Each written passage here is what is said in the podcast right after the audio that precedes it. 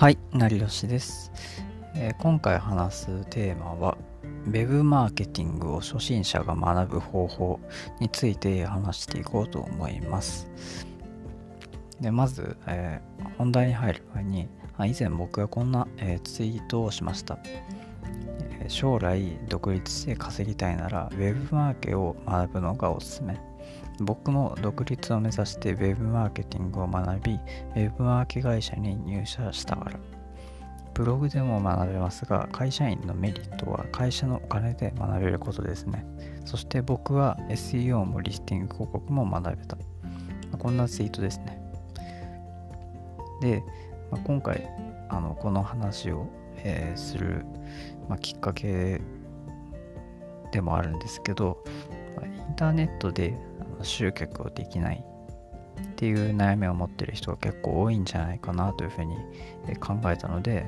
まあ先ほどのツイートも、えー含めて、まあ、今回この Web マーケティング初心者が学ぶ方法について、まあ、解説、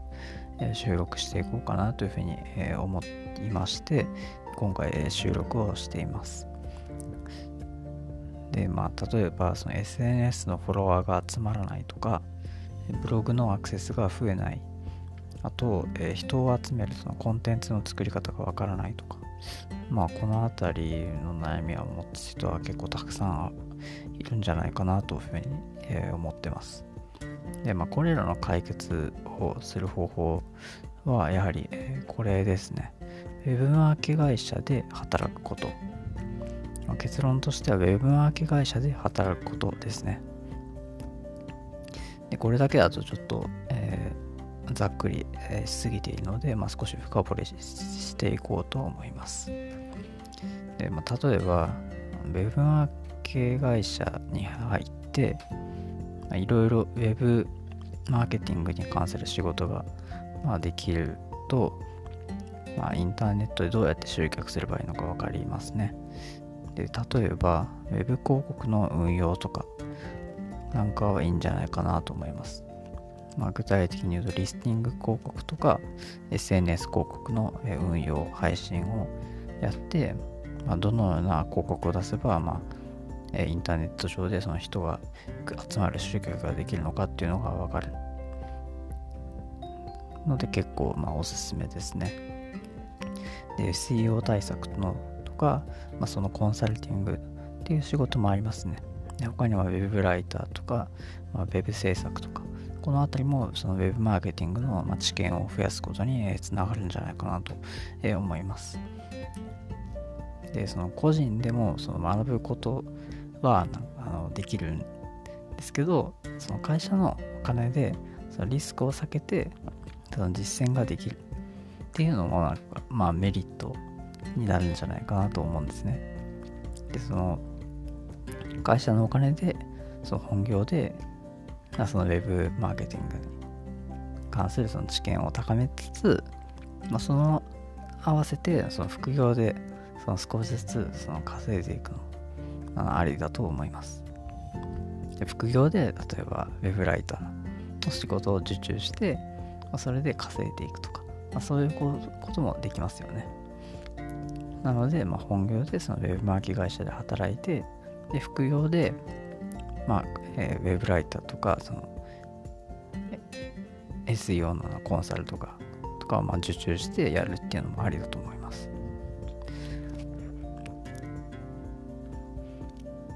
で、今回の、話を、まとめていきます。ウェブマーケティングを初心者が学ぶ方法について、えー語りました。でもよくある悩みは、そのインターネットで集客できない。SNS のフォロワーが集まらないとか、ブログのアクセスが増えない、人を集めるコンテンツの作り方がわからないなど。で、まあ、それに対して、まあ、解決策、結論として、ウェブマーケ会社で、働くこと。で、そのウェブマーケ会社でできる、えーウェブマーケティングを、